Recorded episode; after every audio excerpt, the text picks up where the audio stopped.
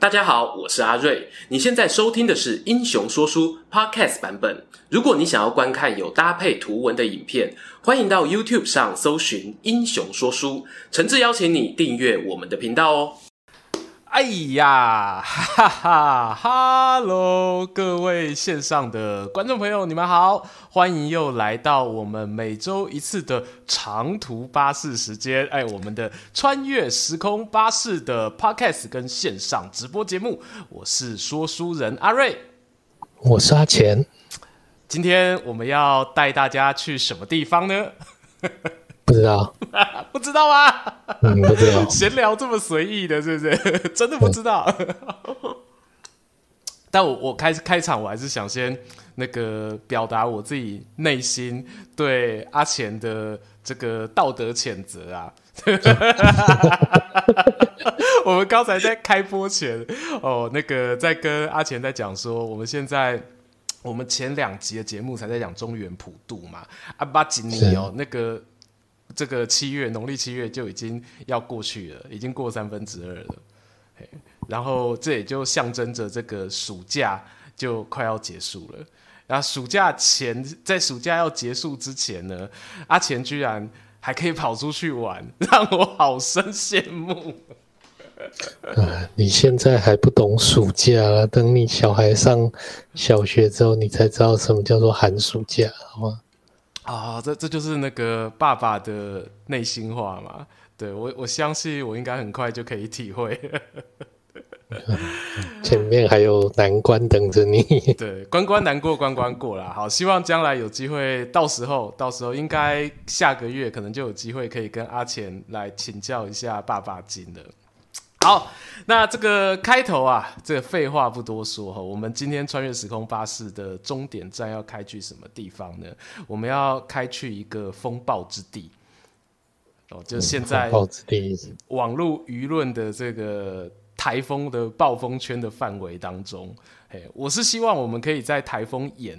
那个比较安静的地方跟大家讲话，但是在过去的路途上呢，呃，我觉得可能会有一些风风雨雨哈，所以大家今天坐车的这个朋友呢，这个扶手安全带哦要拉紧哦，难不不那个 难保中间会不会发生一些什么样的一个事情？哎，我们今天要开去的这一站的名称呢，其实就是我们的。论文抄袭风波当中哦，大家常常在讲到的说，到底当官跟这个学历有什么关系？当官真的就必须要高学历吗？好，然后这个在古时候的古代人跟我们现在的这个目前哦，已经不管是民主社会也好，或者是其他的专制国家也好，在这样子我们的生活当中，学历的重要性到底在哪里？好，我们今天呢就决定好带大家去我们的这一个终点站。唉，嗯，学历迷思哎，对。但我讲这句话之前，我要先跟大家说，我有跟阿钱讨论说，哈，这个我们两个人呢，其实都称不上是高学历的人。对，我其实只有高中毕业而已。好，你说说，你说说，为什么只有高中毕业而已？呃呃，就大学就没有毕业啊？原那个时候，哎、欸，这是那个，这是可以跟大家分享的吗？可以啊，就是原那个，大家一定想知道说，因为怎么说，大部分的人可能他们到目前现在，我讲的是比我们年轻，可能一九九零过后，好，或者是甚至是千禧年过后出生的人，他们一定会觉得说，不管那科大。或者是一般大学，它都是好像是人生当中一定会经过的中途。哦，当然每个人的终点不一样，可是这个好像是几乎是，哎，你问朋友啊，他都说有在念书啊，哦，可能念感觉念到大学是基本的。那阿钱当时那时候没有去选择把它读到毕业的原因是什么？嗯，大概就是早上爬不起来上共同科目吧。你是哎、欸，是被动的不念不念完，还是主动的不念完？哎、欸，主动的不念完，对，因为其实专业科目都修完了，那、嗯、那时候又还要起床回去修那个共同科目，就觉得蛮累的，这样。对，那就觉得不如先去当兵去工作，对吧？啊、再看看有没有要回头修了。所以后来就直接就休学，这样对。退伍之后也没有想说要再回去念书，嗯、就决定先工作了。对，哦，那那个时候呃没有回去念书，就是因为你自己会觉得说，可能我继续做我现在找到这一份工作，比起我完成那一份大学学历来得好吗？嗯，差不多可以这样讲吧。就觉得那些共同科目你学到对你的人生也没有什么帮助。嗯，那那张毕业证书呢？哎、嗯，现在大家就说、嗯、这张毕业证书难道没有帮助吗？问问你，你自己。呃，因为当时的工作就是比较不讲究这个毕业证书的部分，不会跟你收毕业证书的。啊对呵呵呵，那个时候是这样，所以他也没有说呃要求说你一定要什么样，就是高中以上毕业啊，或者说五专啊，大学以上毕业，那个时候是没有要求的。嗯，对。哎哎，可是后来后来的这个工作，就其实在切转换工作跑道的过程当中，也没有再遇到说啊，我是不是要回重新回到学校，把我没有念完的学分啊，把它补一补。也没有遇到类似的状况，嗯，就觉得其实你回去也无能为力的，嗯，过了那个读书的时间点，对，嗯，我自己，因为我自己是大学，可是其实大家也知道，那个我们的观众朋友、老朋友知道说阿瑞是念法律系毕业的，就其实我们这个科系啊，它算是读研究所非常。普遍的一个科系，因为大家吼都是会去考国家考试啊，或者说有些人会去想要准备这个研究所，呃，想要去准备一些其他的律师、司法官各种各行各类的考试，那他都需要有一个学生的身份。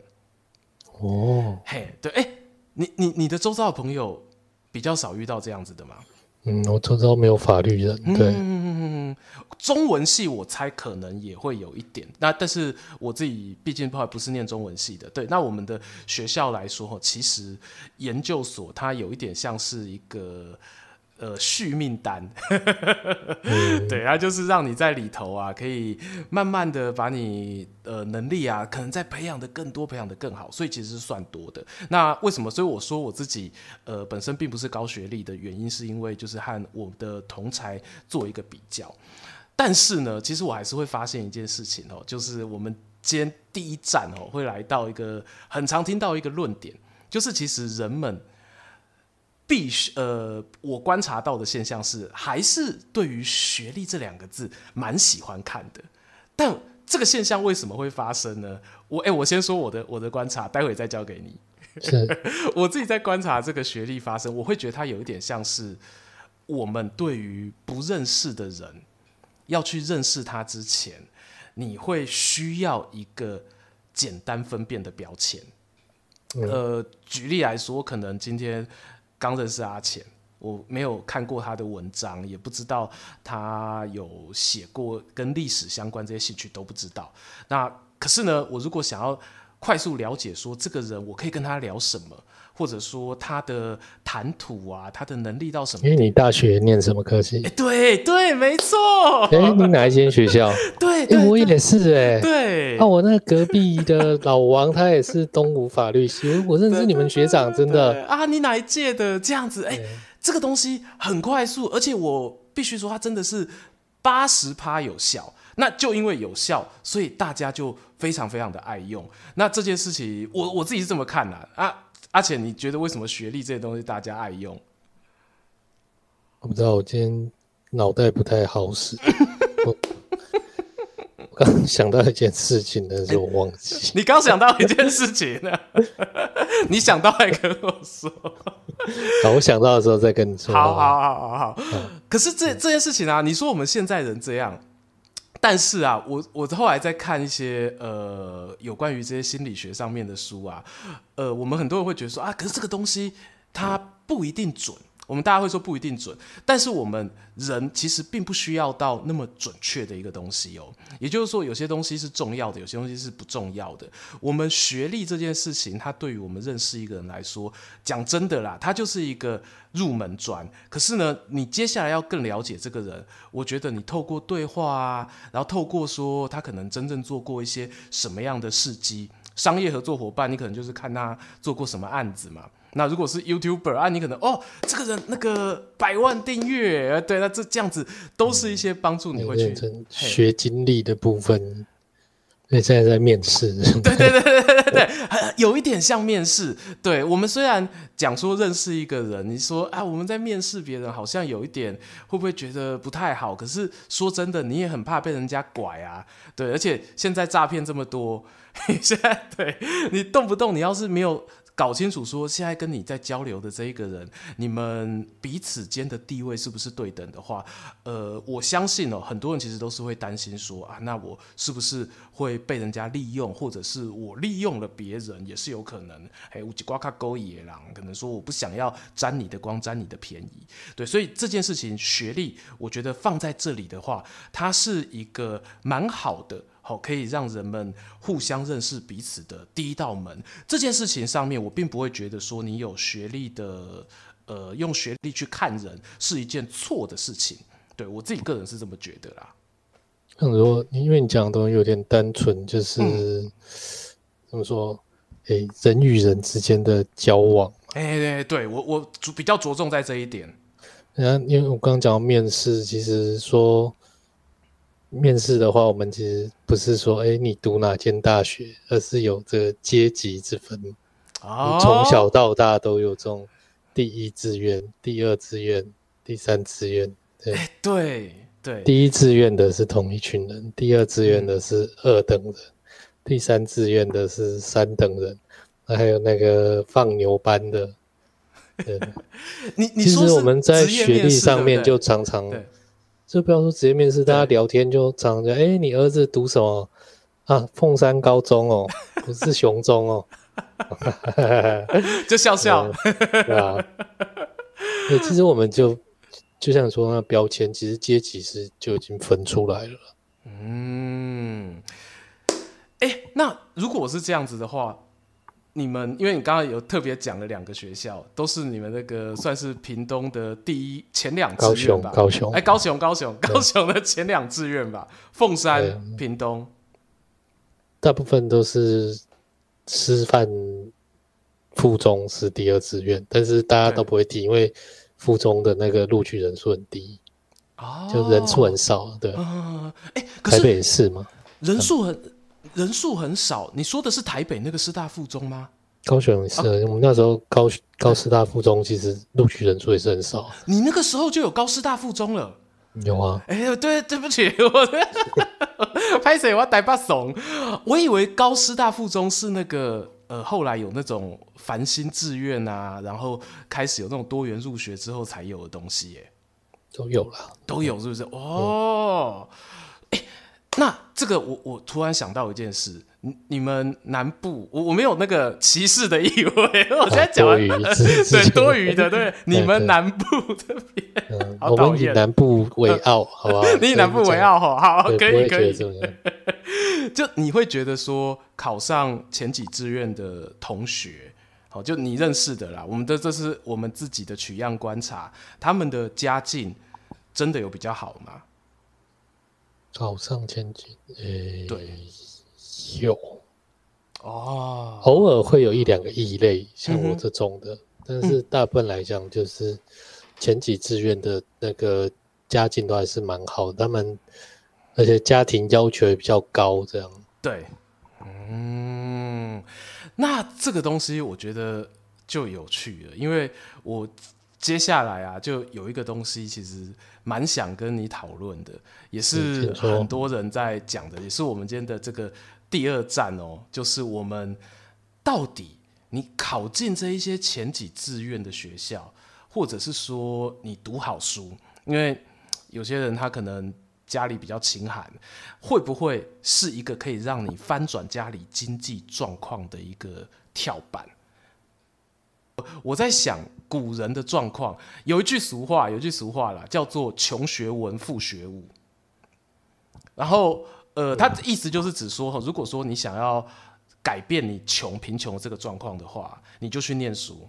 然后，如果你去以前大家会讲那个武侠时代嘛，我们看那个王家卫一代宗师啊，你看叶问，叶问家里多有钱。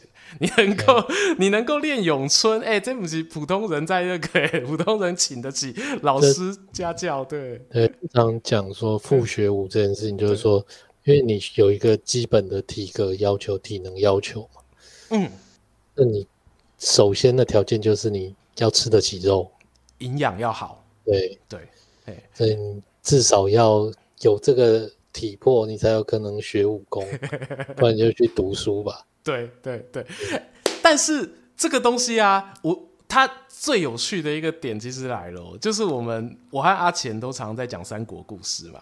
我们每次讲到三国故事的时候，在讲这个世家大族的故事，然后我们就会说，哎，这个武将他年轻的时候是有念过书的，然后有念过书哦，或者说你有这个学士，他是不是一个我们？评断他家境状况的指标之一，我不敢说是全部啦，但是它其实也是我们在评断东汉末年那个时候的一个指标，就是说，哎，你可以念书，那应该不会太差，可能没有很好哦，不能说很有钱，但是应该也不会太差。对，那这个现象到底穷学文跟穷学武，或者说富学文、富学武的这个排列组合的关系，我自己觉得在那时候在读的时候，其实是觉得是蛮有趣的。因为如果说啦，应该这么讲好了，如果说我想要翻转阶级，可是我的兴趣是文武其中之一，那到底哪一个才是我人生的名牌？对，就如果说我们这个家里真的有那个资源可以栽培我的话，那我一定会去选那个最有机会翻转的啊，对啊。那到底可是学历这个东西，它是不是真的这么有翻转力呢？好，嘿，好，我说先说这件事情，就是说 我们常常在讲古时候，古时候，对，古时候到底是哪一个时候？哪个朝代？对啊，对，大家下车的站要下准，好吧？啊，所谓穷学文，富学武这件事情，其实是比较后期的事。没错，我我我们大部分在讲古时候，都是指隋唐之后的事情。嗯，我通常不会去追溯到隋唐以前。对，那在这之前的变化其实是很多端的，就像阿瑞刚刚讲，哎，三国时代是这样。对啊，那更早之前，我们怎么样去找到说这个？其实最早源头讲到这个学历、读书。大家第一个想到就是那个嘛，至圣先师。孔子，对，孔子，孔子那个算是私教的开头嘛，补习班的那个班对，就是私人教育。其实 周朝一开始，他们就已经开始实施这个国家教育，嗯、国家式教育，就国家办的学校。没错，没错，是的，对。所以你看孔子他的那一些，呃，他要求他学生要会。他说：“君子，好，你可能揖让而生，下而应，然后你的诗书义礼，然后还要再去学射箭的这些技巧。哇，这个东西怎么可能是？”这个 家里没有一点点经济实力的人有办法去上的，所以其实，在那个时代，呃，那个时代比起三国更早之前，他的这个文武之间，好代表他阶级的翻转，我觉得就像阿钱讲到的，每个时代这个落差其实是蛮大的。然后，但是有一件事情我觉得不变的，就是人这件事情。我觉得不管是哪个时代的人，你一定都会希望自己这一辈子累积下来的资本，到小朋友身上、自己的下一代的时候，呃，不要贬值。它就像股市一样，没有人希望自己买了一个股票，我股价如果买在五十块，然后二十年后我的股价是三十块。对，你想说，就算五十五块我也爽，知道吗？对啊，那但是这个东西，呃。股票，你把它想象成你的人生投资哦。如果说我今天去念了书，然后三十年后我拿到了当时拿的学历，它会不会让我人生当中的资本从五十块涨到五十五块？这个东西我觉得就很关键喽。对，那每一个时代的不同的取向，我觉得它就像是每一个时代的股票名牌，人生股票的名牌。对，你可能在这一个时代会有人跟你说啊，读书去考科举是个名牌。隋唐以后，哦，他可以说你去考科举啊。哎哎哎，等一下，等一下，等一下，你要要换的，对不对？掉出来了。科举是隋唐以后。对啊，对啊，对啊，这是一个我们很普遍的认知。那其实实际上科举在更早的时候就已经开始了。汉朝算有吧？对，其实汉朝就开始了。嘿，汉朝什么时候开始？汉朝从汉文帝。嗯，对，汉文帝就开始就有科举，对，嗯，对，那他怎么开始？他一开始说，诶、欸，他先开科，对，所谓的科举就是开科取士，然后开一个科系，嗯、开一个科目，对。那他一开始开什么科？他一开始开尚书科，嗯，尚书很好，我们大家应该要来学尚书。是的，那这个科目一开。好，请天下各个郡、各个国，好推举可以来考尚书科的人才。对，大家一律回报没有，没有人懂尚书。哦，怎么办？他只好派人去明察暗访，就打听到说，哎，山东那边有一个叫福生的老先生啊、哦，他这时候已经九十几岁了。山东老汉。对，他听说他本来是秦朝的博士哦，哎，这老学究应该是略懂略懂啊。对，然后你说 啊，这不错，你叫他来我们那个长安朝廷，我就奉他当老师，让他教大家读汉读尚书。结果他去了，嗯、没有，因为对。他就跟他说：“哎、欸，没有，老先生已经很老了，没有办法从山东跋涉到长安来，可能半途就会死掉。”哦，好，那就我们就准备这个车队兵马去拜访老先生，去老先生那边跟他取经好了。啊，手请他手写或者是口述，我们记下来。嗯，好，那大家浩浩荡荡就出发了。哎、欸，好不容易到了山东济南这边。见到了这个福老先生，一问之下，老先生就告诉他们，当年秦始皇焚书坑儒的时候，他就收集了尚书，但他觉得烧掉实在太可惜了，对，那就把家里面墙打掉，藏进去，把它搞起来，藏在墙里面，对，对，那藏在墙里面之后，本来想说，哎，等到。这个风头过去再拿出来，结果没想到风头过去之后就打仗了，这个秦末大乱，刘邦就起义了。对，刘邦、项羽打起来。那项羽，你知道项羽他打最凶的不是刘邦，他打最凶的就是打山东。山东的齐王跟他不和嘛，没错，他就是狂打山东。那老先生他们那时候还没有很老了，还算年轻，年轻力壮，五四十四十多岁，对，就带着那个家人去逃难 啊。对，等到我们汉高祖一统天下之后，对，哎，老先生哎回来一看啊，家里的墙已经少了一半。你知道那时候就是。兵荒马乱嘛，啊，人家他放火啊，你看说项羽他最大的兴趣就是屠城嘛，嗯，看你不爽就是整个城屠掉。叫霸王的人好像都蛮喜欢干这种事的，对，呃，有没有抹黑我们不知道，对对对，史书写的，史书写的，对，呃，抢珠宝的嘛，哎，大家抢珠宝都是有门道的，对不对？进去看不到东西，先拆墙壁嘛，没错。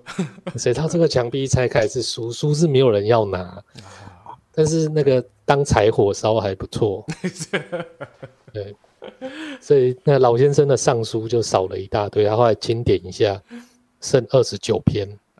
残篇断句，对对，想说这样下去不行，嗯、这尚书要失传，嗯，那就决定说哦，把这二十九篇拿出来开班授课，教授这个山东齐鲁地区的，然后有志向学的年轻人。哎呦，跟他的那个山东的这个名人孔仲尼也也是有异曲同工之妙哦。嗯，志在教学，对，志在教学。讲到这边，你有没有发现一件事情很奇怪？老先生在山东开班授课，他其实也收了不少学生。对，为什么一开始汉文帝要找的时候找不到一个人？没错，大家，欸、我猜，我猜看，我猜看，是不是没有门道？啊、没有门道，对，哦、没有，也许哦，对，对。那多讲一个脉络，好，大家参考一下，就是说，知道汉文帝怎么当上皇帝的？不知道，啊、哦，不知道。对，汉文帝不知道，我要给你机会讲，做球给你。不知道，我回答的这么爽快，你看。汉文帝就是吕后过世之后嘛，对，那个发生了一场政变叛乱，哦、然后朝廷的大臣去迎接汉文帝来当皇帝，啊、对不对？哦，那当时的叛乱呢，在。我们一般现在称作诸吕之乱，对，就是很多姓吕的在作乱。嗯，但是实际的状况，哦，在《汉书》史记上的记录，其实是刘家的亲王，嗯，觉得说一直被吕氏这样压着不行，嗯，趁趁吕后死掉，我们要赶快进京，把这些姓吕的都杀掉啊。这样，那亲王就起兵了，带兵打过去。对，朝廷里面。陈平跟周勃就想说，这样不行啊，这一打就大乱，生灵涂炭。好不容易才统一的天下，对，先找了个灌婴出去把亲王挡住，嗯、然后自己在里面把姓吕的都杀掉。杀完之后不能迎这个团啊过来啊，他就是来找事情的嘛，赶快去北方接了汉文帝过来。汉文帝那时候是代王，嗯，这个代郡代国就是对匈奴第一线。对，没错。对，等下看地图上那个代郡，它有一点接近那个我们讲三国那个天下无双吕奉先故乡旁边啦。嘿，嗯，差不多在那，差不多，差不多。嘿，啊，文帝回来之后嘞，他怎么？对，然后文帝回来当皇帝嘛，因为文帝我刚刚说他是对匈奴第一线，他也有兵啊，坦白讲就是这样。嗯、好，那。那个亲王就是要摸摸鼻子回去了，嗯，不能跟他打嘛。对，欸，你说他回去哪里？这个亲王其实就是齐王，就是山东的王啊。所以你发现一件事没有？为什么这个汉文帝哪科不开，偏偏开一个全天下都没有，只有山东人懂的科目？哦，又为什么这个山东就是 不告诉他这里有？对，你有没有发现，其实大家就是互相在找茬啊。这个尚书科就是这样子开始的。哎、欸，他这算是，这算是这个我们现在有些人故意讲什么那个不足而录取哦，就是我故意开一个没有人会报名的考试，然后或者是早就已经相准了说对，会不会是这样子呢？我们常常看有些公家机关开特考。然后 那个时间开得很赶啊，这可能只开对，只开一个礼拜，对，just for 山东，对我讲的是山东，嘿，哦，哎，这这么讲起来，这个是有有一点道理哦，有点道理，对。那今天为什么讲这个故事？就是说，这就是说，算是开始有名师、名师迷思的，嗯哼，这开始啊。对早期你说孔子他们嘛，对，嗯，当然就是私教补习，但是你说去孔子那边上了课，就一定可以怎样嘛？可以当官吗？可以家财万贯吗？好像也没有这么多人，因为你看孔子俗称啦三千弟子嘛，可是三千弟子里面只有七十二个人上榜。对，七十二贤人，这个录取率其实不高哎、欸，就是说，这个开开玩笑啊，开玩笑。对，嘿，那就孔子，我们刚刚前面讲到这件事情，说周朝的学校是给贵族上的。对啊，对啊。那孔子他的那个长处在于说，哎、欸，没有，我不用贵族嘛。嗯，你给我两个肉干，我就。讲课给你听，没错，学费就可以当学生，对对，那是一个简单入学的事情。但是你说跟他学了之后到底有没有用，不知道。但是后来战国时代大家都出来开课嘛，诸子百家，对，到底要选那个老师，选择就很多喽，对啊，对，像那个我们讲过，像吴起呀、啊，哦，或者是我们一些像苏秦、张仪那一些人，甚至是商鞅，哎，他们可能一开始都并不是那么贵的贵族啊，可能有一些背景哦讲得出来，但是你说马上就有机会可以靠家庭背景当官。呃，都是蛮困难的，所以他们那时候就选择可能找些老师哦去上课，然后后来变成所谓的布衣倾向。我们课本上会常看到这一个字。我觉得抒情就是一个很好的例子啊。对，像他拜老师读了书，然后呢，就没有屁用。对，张仪也是啊，对，拜老师读了书被人家打断腿。我舌头还在不在？后来都是后来都是靠自己回去念书，念出名堂。哎、欸、哎、欸，可是这样，这可是这样子有有一个问题，就是呃，我们这样子去讲，有个逻辑上面的漏洞，我突然想到了。对，请说。就是苏秦、张仪他们都觉得说，我因为读书，我得到知识，对，然后我可能这个知识会不会是我一开始没有发挥作用，可是这个知识它是一个伴我一生的能力。这师傅领进门，修行在个人嘛。对，会不会是这样呢？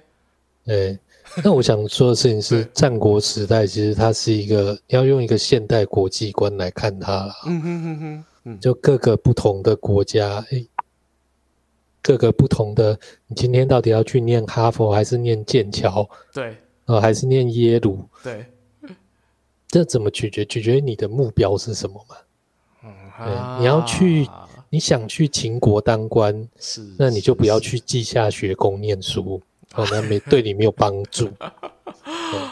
那当时的人其实还没有这么针对性。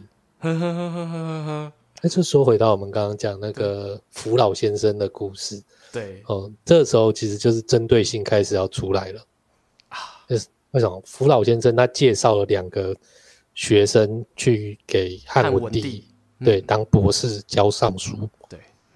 这个学生一个姓张，我们叫他小张，还有另外一个是欧阳，欧阳感觉就比较帅，有没有？对，复姓就这个格，这个逼格高一点，因为他们都是那个先秦时候的人呢。啊，那先秦时候那个平民百姓是不一定有名字的。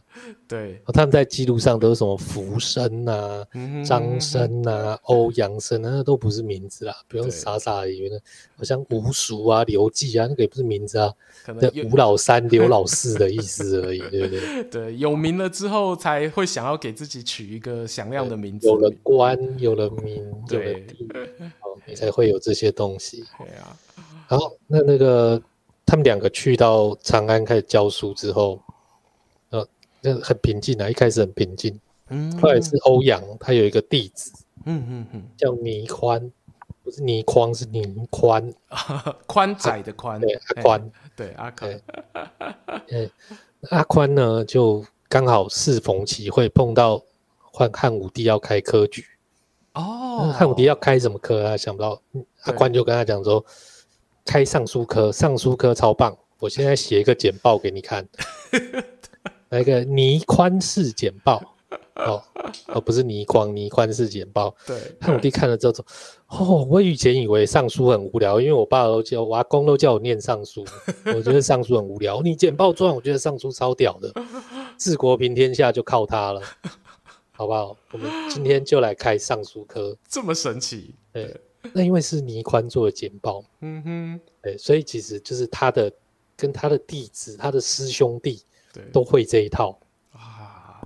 哎、欸，那时候呃，设计这些考科跟教科课纲的人，他们没有利益回避的问题耶。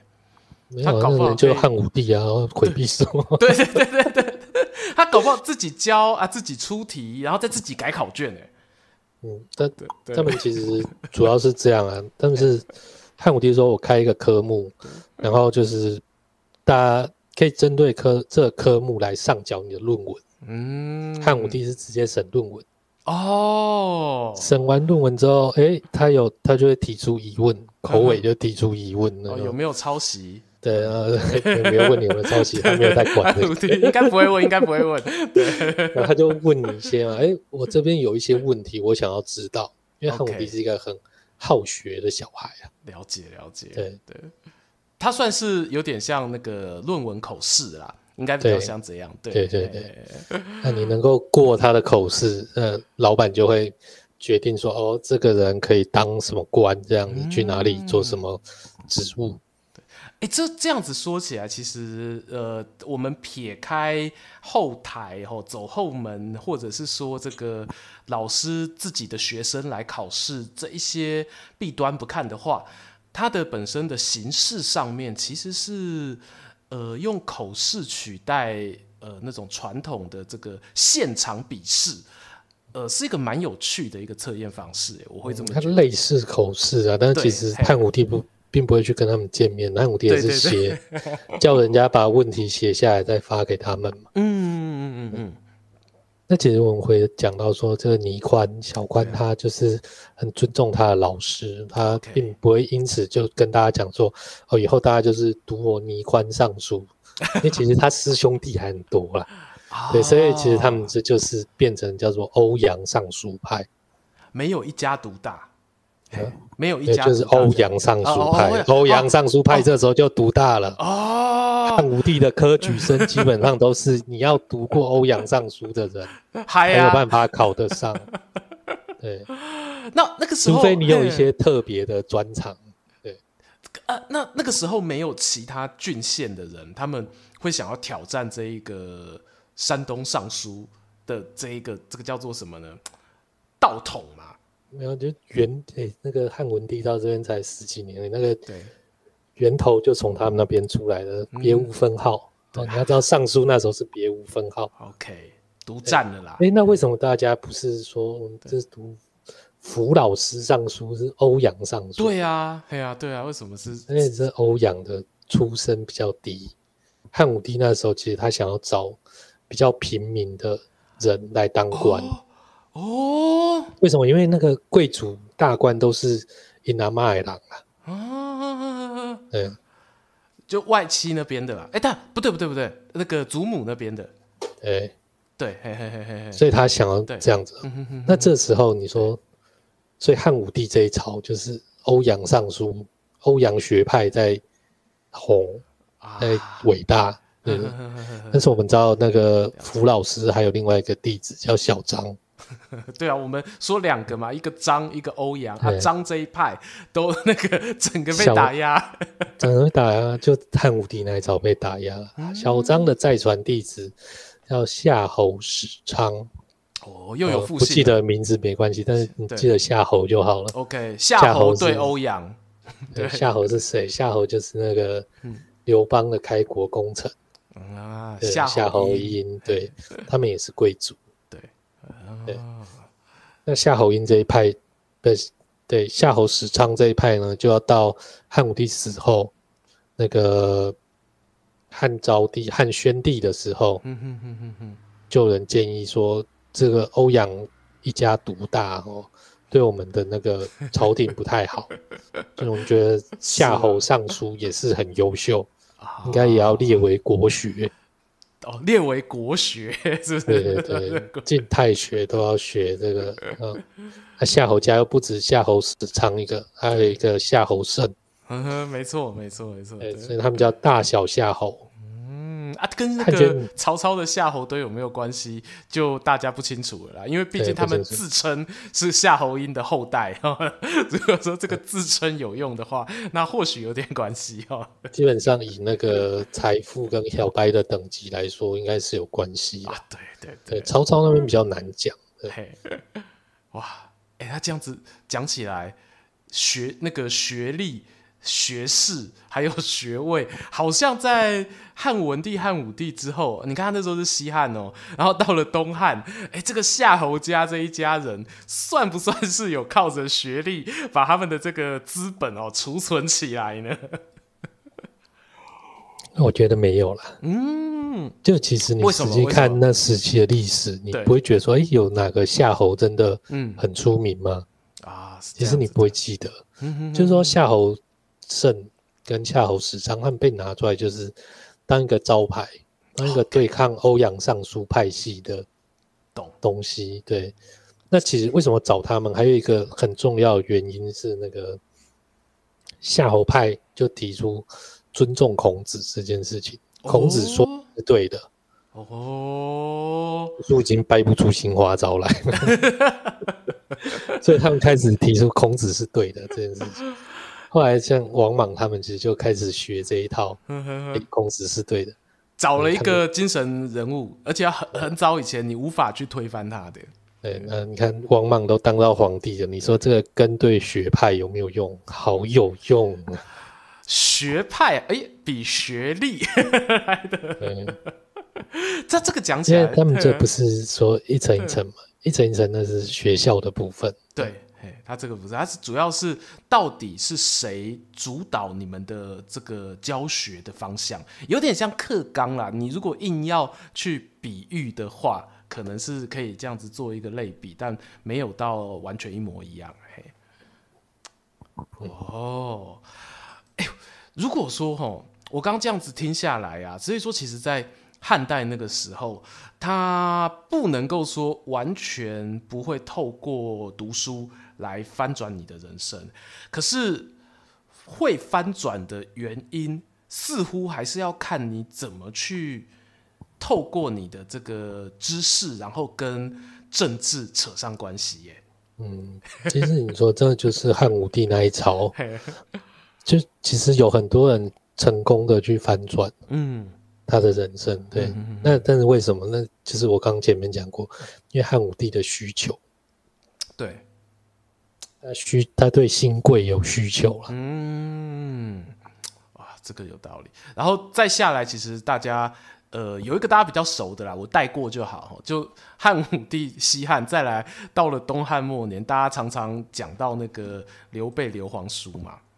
刘备刘皇叔，哎、他也去那个从涿县，好，然后跑跑跑跑跑跑到那个洛阳找这个卢植卢老师，哎、是到洛阳去找吗？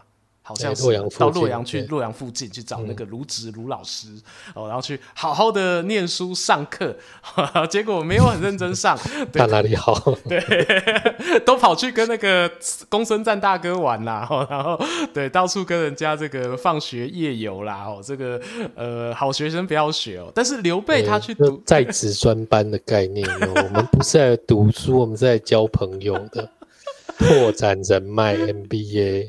我不能够否认这件事情，因为毕竟刘备去念书的那个时候，他确实交到了很多对他未来一辈子很有帮助的朋友。对对，啊，这个故事有兴趣的人可以参考我们卢植的影片哦。对，我们那一支影片有稍微讲到，但我想讲另外的两个人，就是可能呃比较我们之前没有在节目中聊过的，有另外两个人，我觉得他们对于这个读书也是颇有渴望的。对，其中一个人啊啊，这个我们拍过片，袁世凯。哦，哎，阿钱没看过，对不对？我跟你说，袁世凯他们家应该是看过啊，然后忘记忘记了。啊、袁世凯他们家是读书人哦，他。他们这个呃家里的阿公，我当然读书人啊，是是三公之家，谁不知道，对不对？那那那个是袁术啊，袁术好，可以可以。对，他到了那个时候，我们的这个袁世凯到了清朝末年的时候啊，他其实小时候他的叔父伯父们是非常希望他可以好好念书的，可是偏偏就袁世凯他怎么考都考不上。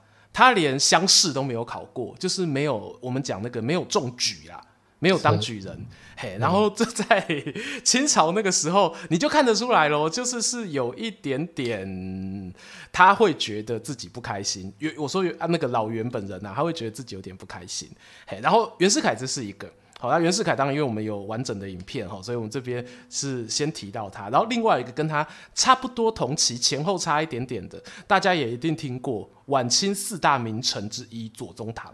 哦，鸡，对对 对，鸡，对我没有鸡，只有到 左宗棠的部分。只有到左宗棠，对，只有到左宗棠的部分。左宗棠呢，他比袁世凯好一点，他乡试有过，他有中举人。好，可是。这辈子没有当到进士，没有考到进士。好，所以相对来说，他后来啊，我记得他有进那个中书阁当大学士，清朝的。然后可是就很多人考 C 他说啊，你大学士啊，结果没有一个进士学位哦啊，你这个大学士是荣誉的吧？哦，荣誉中书阁大学士。我我现在这样讲啦，那个时候当然不是这么讲。对，然后左宗棠就是有点不开心哦，有点不开心，就是会他就还是很想要考，可是你也知道他都已经那个时候啦，官当到那个。坎子啊他都已经年纪大了，你要他回头去念书，坦白说真的不太可能。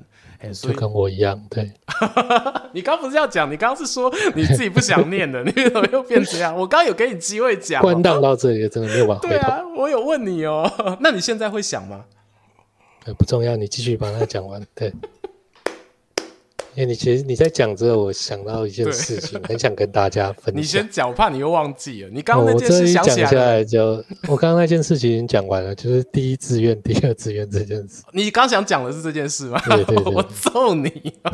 我真的好，那你接下来，你接下来你想到一件事，我让你先讲，我很怕、喔。就是大家有听到阿瑞刚刚那一段一直在提到一些名词哦，对，乡试，嗯哼。举人，嗯哼，学士，嗯哼，进士，嗯哼，这些东西真的是搞死人，你真的永远都记不起来是什么，对不对？如果你有兴趣来听我讲一下，说这个东西的源流，哦，有有那个两分钟懒人包吗？诶，两分钟可能不够，五分钟好不好？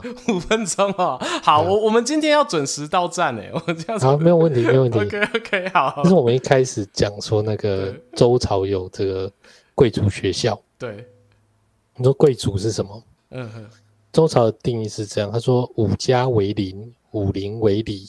后面其实你不用记得太清楚啊，反正每个朝代不一样。OK OK，是这样一直叠上去，叠到。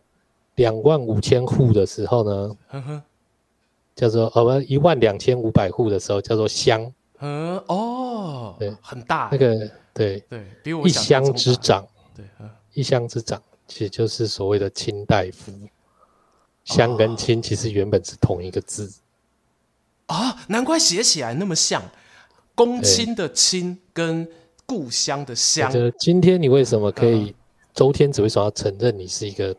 重臣大臣，因为你背后有一万两千五百张选票哦，不对，这是户而已哦。嗯，再乘个四，你后面有六万选票哈，就是大概算一下就好了。我数学不好，我听你讲就好。我这个乘，我那个零一定会写错，我多一个零少一个零。啊，那他们那时候其实就是以乡为单位在设学校。对，哦，学校是给谁上课的？给领长们上课。啊，对，领长们在那边学的规矩礼法，他回去去教自己的那个老百姓。懂懂懂。对，以前是这样子的教学方式。嗯，那在乡学里面，也学得好的林长就可以被推举出来。嗯，对。那后来会去规定说，哎，一年这个一个乡可以推举几个人，一定要推举几个人。嗯，哦，所以大瑞刚刚讲乡试出举人。哦哦，这个举跟汉朝汉朝的哎举孝廉，对，或者是那个隋唐科举开始说哎相共，对，三人，这种都是一样的事情。哦，哦，你这样讲比较好记，举一个人给你，对，不然我都硬记耶。以前考试啊，我就硬背。你这样讲，这个 逻辑是吗？然后举这个人出来之后，他去哪里？呃。周朝的时候就去少学，因为小学毕业就去少学。OK，就当中学看，知道哈。对。那是中学修业之后，哎，不错的，我就去朝廷的大学。他真的是大学，而不是太学。是是是，对，那个时候是大学。对。那在大学修业，哦，到要毕业的时候，就要考试。考试考什么？考试考射箭。嗯，周朝周朝那个时候，哎，到汉朝都还是。都还有考，哎，对，那那个汉朝把这个大学的修业称作为造士，打造一个士大夫。啊，你要会射箭才称得上士大夫，对，对，嗯哼，那其实这边是朝廷学业完成，就是你就晋成晋升成士大夫。嗯，所以其实这边就是进士。OK，对。那我们现在修完就是学士，我们大学修完的学士。嗯，所以这些名词其实你真的会很容易搞混，是因为它每个朝代，像我刚才讲的左宗棠、袁世凯都是清代嘛，所以清代的这个进士、学士、中书阁大学士，对，和那个前面的这些。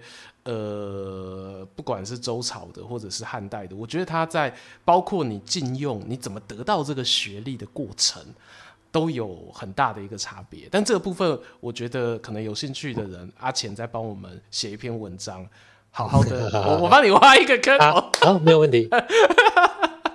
对 对，哎、欸，狼那个聊天室刚刚狼哥他有帮我们写那个香和亲。对，确实很像。还有樊稠将军也有写出来、嗯、哦。然后呃，有人问造势的那个造就是打造的造，打造的造，没错，没错，没错，没错。嗯、那我稍微再最后讲最后一件事情，就是、嗯、你看汉朝其实它就是学校升级是一条路，嗯，然后汉武帝开科举是高普考，哦，又一条路，哦，他们有两条不同的成为官员的。第一条是什么路？再讲一次。就学校嘛，贵族学校上去。OK，, okay 第一条贵族学校，对。那第二条是高普考嘛？OK，OK，、okay, 嗯。那今天为什么我们说隋唐的科举不一样？隋唐的科举其实把这两件事情合在一起。嗯。高普考大家都可以考，嗯，贵族才能读学校，但是他把贵族学校的这个制度挪过来，变成大家都可以考，但是要按照学校升级制度上去，这就是隋唐的科举制度。啊，哎，这个改变我自己觉得是有这个叫做什么？我觉得有值上面的一个改变，对啊，我个人觉得，所以为什么大家课本喜欢拿隋唐当做分界点？我觉得对于高中国高中学的学生来说啊，是很合理的，而且我也不会说他这样子写不好要改，对，因为他确实他有点像。我们说秦始皇这个一统天下之后，这个把制度统一，尝试去做这样的事情，这个改变不错。那隋唐就是把学历的取得这个过程，他尝试打造一个统一的一个环境。哎，好，好，那个阿钱的表演。你还有什么要补充？不用不用了。那如果对这个部分 有兴趣的，明天到我的粉丝团啊，我有一些相关的东西 哦，真的吗？会再做分享。你写好了，你这么快？对对对，没有做功课的时候顺便写笔记。OK，好。但有些东西真的太无聊，不要再直播讲。OK OK，我们最后一站了，我哎，我很棒哎，我好厉害哦！我们来到我最后一站，对，最后一站要来跟大家聊聊的，就我们刚刚听了这个呃。周到于我们两汉之间，哦，这到底哦怎么样展开一个打造学历，从找老师，好，然后设定这些教学的过程，然后教学当中还有学派的竞争，好的这些学历的过程，然后到后来隋唐统一了一个制度，然后渐渐开始有越来越多平民哦，因为管道统一了嘛，标准化之后比较好推广哦，这件事情我相信是可以理解的，然后到了。刚才我们讲到的有些名人呐，哦，他可能就会很希望哈，也可以得到这一个学历，来让自己诶有机会可以更开心。好，我讲的更开心是真的心理上面的开心哦。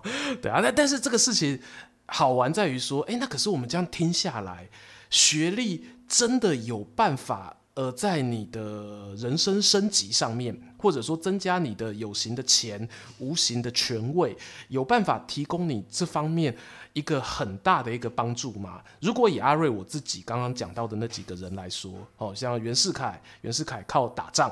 靠从军 啊，他其实不是靠他那个没有考上乡试的那个学历 哦，去得到他后来哦那个位高权重的位置。那左宗棠将军当然也是，他拿到一个举人。说真的，对于清朝那个时候，他在晚清四大名臣当中学历是最差的啊。我想到一个人，这个人那个阿钱一定认识，安倍晋三。哦，对，安倍晋三一直被人家嘴啊。说他那个是诶南加大哎，他、嗯、大家都说学电南加大，对对对，啊、我我我人家网友讲的哦，好，如果聊天室这年代都知道南加大，对，好，对对，就是说，有时候我们年轻的时候可能没有那么喜欢读书，可是到后来我们呃希望可以有机会可以重拾我们的学业，想要再认真一次的时候，但是偏偏你的在校成绩不好，那这种时候像南加大这样的学校，哦，它提供你一个弥补的选择，你用。另一种比较多的代价，或可能是学费，可能是什么，然后去这个地方想办法再找回你读书的努力。好，我我这样子讲对然啊，但是有人就会说啊，这个南加大不是什么顶尖的名校，所以安倍晋三这个学历很烂之类的，常常看到，常常看到。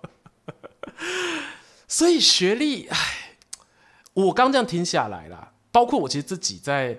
今天跟阿钱哦要聊这个话题之前，我原本的结论就是说，我觉得学历对于翻转人生真的是，我连间接的关系我都觉得称不上。嗯嗯，我我待我讲结论先啦，然后我中间推论我待会、待会可以再聊一下。对啊啊，那阿钱我讲一下好了。好啊，对啊，你觉得嘞？就是说。今天为什么我花了一段时间回去讲这个科举制度、学校制度这件事情？嗯，其实我希望大家明白一件事情，就是政治教育。嗯，就是说我们觉得说，哦，我读书是学东西，是为了我自己，我要成长，我要做大事，我要干嘛？Anyway，但是其实开办这些学校的人在想什么？好像我们这一辈很多都被灌输说，国父推翻专制集权，建立民主这样的概念啊，就像那个烙印一样，最高准则，一切都是这样，连带着很多，坦白说啊，儒家思想一起烙下来。对，哦，做人要礼貌，要诚信，要善良，这都是好事。问题是说标准在哪里？哦，离过婚就是。人生污点没有诚信，哦，明星偶像不能抽烟，他们抽烟喝酒就是不善良，他们骂脏话就是不善良，嗯，这真的是对的吗？其实很多标准我们都重新在反思，在建立这些事情。哦，那今天讲说，诶，学历重不重要？我觉得同样是应该可以思考的事情。哦，那这不是说我们现代人很先进去想这些事情，其实就是。坦白讲，我觉得这是对于集权政治的一个反动，哦、就是因为被教育的这种烙印，嗯，所以我们开始发现这件事情，我们会去反抗它。其实汉朝今天司马迁的《史记》，嗯，为什么被会被禁？他其实就充满了这种反动思想。他就在他书里面写说。我觉得人品没有很好，也可以当很好的官啊。哎，贪污也可以当很好的将军啊。要看你同不同意这些想法。哎，就事论事啊，对，就事论事。对，这哎这这一点，坦白说，我居然是看过去了，然后我并没有当下内心有这样子的触动。但是你阿浅你一提。确实，司马迁应该是我有印象当中先秦两汉史书当中，呃，很经典哦，就是把人品跟他的能力尝试要做切割的人。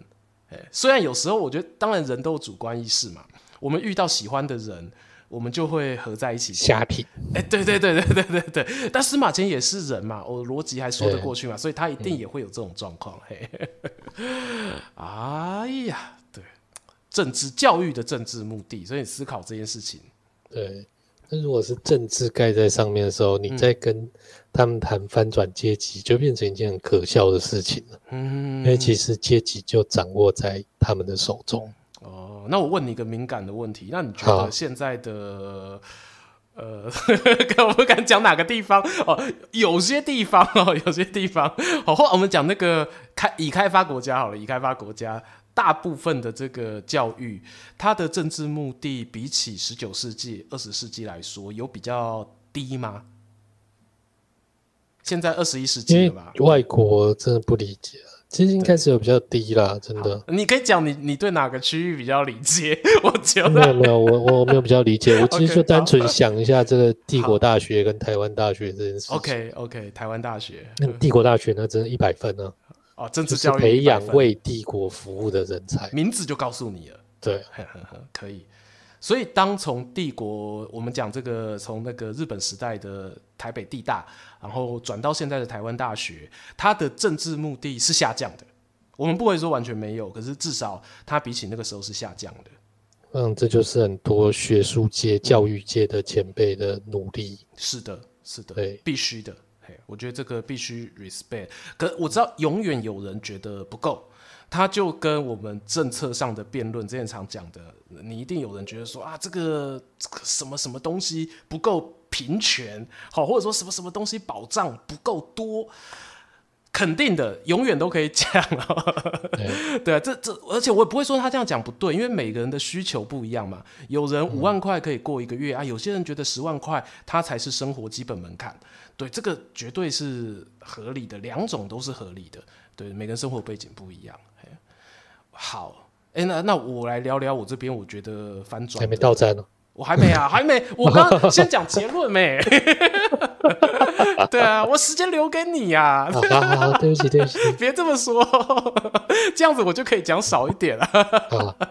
好了，我我刚才结论已经先讲了嘛，我觉得说翻转阶级这件事情跟学历的关联性啊，我甚至觉得连间接都不上，都都都称不上。那我会这么。觉这个结论的原因是因为呢，呃，好，我们以明星学校来说，很多人觉得说，可能进到好的学校之后，呃，我有机会可以翻转阶级。可是，你被翻转阶级的原因，到底是因为这一所很厉害的学校，前三志愿的学校，它提供给你的知识教育内容本身，还是因为你在学校里面得到了一些其他地方所没有的条件？我觉得逻辑上这个关系我们要分清楚。那当然，这件事情有人尝试做过实验。我知道，在有些社会科学的学者们，他们有拿呃，我虽然觉得这个实验有一点不人道，哦，就他们会找两百个、三百个小朋友，然后一路追踪他们二十年，甚至四十年，然后看他们未来的成就，好，世俗的成就就是薪水啦，哦，薪水收入啊，哦，或者是什么的这个家庭职工作职位啊，好，去追踪，然后得到了一些结论，就是说，呃，学校它可能在知识的部分。对你的帮助不是最大的，那有可能是因为他给了你一些其他地方得不到的条件，譬如说你因此获得了人脉，像刚刚说的，你可能贵族学校有一些贵族朋友，哦，那以现在来说可能没有贵族，可是会有一些社经地位比较好的同学，哦，你可能会得到这个，然后你们会变成一辈子的好朋友，也许吧。那另外也有可能是因为在前三志愿的学校，它带给你一些竞争感。哦，你因为哇，大家都好厉害，所以你加倍的努力读书也有可能。那甚至还有可能是因为我们前面讲到的，我们一开头说的，我们为了快速认识一个陌生人，所以我们会有一个这个。既定的刻板印象的标签，我们觉得他啊前三志愿的哇，所以说可能能力一定不会太差吧。好，然后因为这种标签理论所让你获得一些社会上的社交红利，然后导致你将来有机会可以四十年后过得比其他没有好学历的人过得来得好。那这几种如果是后面的这一些，好，我们讲到的人脉竞争感跟标签理论。我个人觉得，它就不会是只有在学历里面才能够独得的东西了，也就是其他地方你一样有机会可以得到。那呃，我我随便举例举个例子，譬如说你搬家搬到一个比较好的学区，可是你念的还是别的学校，但是你可能放学的时候，你可以跟一些呃不同的人可以一起玩，这也是一种。对，这也是一种方式。对，那当然例子还很多种，然后就你都有各种，不用举太多。对，不用举太多。对，所以我觉得你刚刚那个社会实验真的太残忍，很残酷啊！我可以建建议他们说来台湾收集选举公报就好了。就是你看是台大毕业的选上议员，还是诶小学毕业选上议员？结果过几年你再看他的公报，哦，他变成台大毕业的了，然后他去选立法委员了之类的。这种数据简单从选举公报就可以收集了，真的不需要这样脚踏金那郎，不要这样脚踏金那郎。对、啊，对、啊，对啊，啊！所以我我回头啦，我自己是真的觉得说哈，呃，以当前的情况来讲，如果说大家对于学历哈还有这样子的一个期待在的话，呃，其实可以稍微调整看看。对，那因为我所谓的调整的原因，不是说你们这样期待不好啦，而是指说，呃，我们也要去观察一下，说到底目前社会往哪一个方向去走。哦，如果说这个社会它可能越来越倾向说，我们去观察一个人他本身具备的才能，哦，像可能很会说话。很会写文章，很会拍影片，很会经商，很会销售。Anyway，用你的眼睛去看，对。那当越多人会用眼睛去看别人怎么做事情，然后进而去评断一个人在心中的评价的时候，而而不是只用学历这个单一标准的时候，哇，那那个社会，我自己自己真真的觉得说，你还是留在你的同温层吧。对，你会你会感受到理想社会。对对对，但可是这真的有点太理想，嘿，这有点太理想。好啦，世界上各种人都有了。对啊，对啊，对啊，嘿，没错，真的是是这个样子，哎，对。好，最后啦，钱哥，我们到站要下车前，你有没有什么想那个补充的？没有，我从来不做补充，真的。嗯 真的吗？你看，做人要干干脆脆，好吧？干干脆脆。该分手的时候分手，该睡觉的时候睡觉。然后决定不去念大学就不去念。对，决定不去就不去。哎，我们聊天室里面哈，有一些人是那个比较晚进来的。我们刚才有讲哈，我我和阿钱两个人都是没有念研究所的，所以我们也不会跟大家去讨论说啊，这个论文怎么样才不叫抄袭？我没写过硕士论文。所以我不知道，柳玉有写过，他他他开过一次直播，他他有拿他的硕士论文出来讲啊，我无法度你知无？所以我们讨论的是我们比较熟的哈，就是到底学历这件事情哈，古时候到现在哦，有一些什么样的人期待的转变，统治者哈对于这些学历有什么样的转变？哦，那供大家做一个参考啦。哦，OK。哦，聊天室有一些其他人哈，也那个也没有也没有念大学，很好啊。我们找到同温层，但我们都是社会大学啦。对啊，我都嗯。OK，好啦，那我们今天这班车我们就要开到这里，要准备下车了喔。那提醒大家，下车前最重要的是什么？一键三连。一键三连，订阅加分享。我至于警察哦，我抓你哦。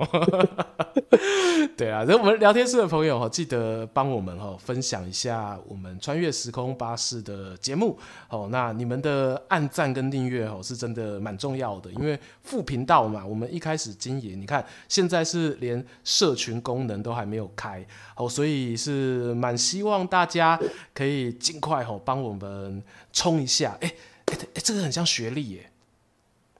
你说订阅数？对对对对对，我们是另一个标签。对对对，我们频道的那个学历，拜托哦，各位长官哦，各位老师，各位聊天室的教授朋友们，如果你是 Podcast 听到的朋友哦，就只要动动手指哈，到 YouTube 输入“穿越时空巴士 ”，OK，然后订阅给他按下去。